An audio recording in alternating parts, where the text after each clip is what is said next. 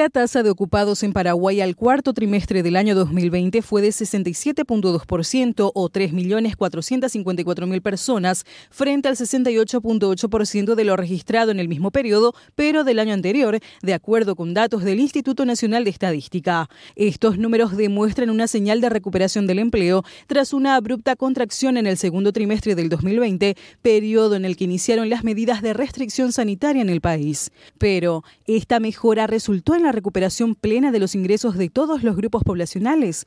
Al observar la variación de ingresos promedios interanuales por categoría ocupacional, se evidencian fuertes diferencias entre el empleado obrero privado que registró una caída en sus ingresos mensuales del 6% y el trabajador independiente del 2%, frente a los del sector público que no sufrió variación alguna en el mismo periodo de tiempo. Esto evidencia el fuerte impacto que tuvo la demanda por el lado de los consumidores, ya que sus ingresos mensuales fueron afectados negativamente.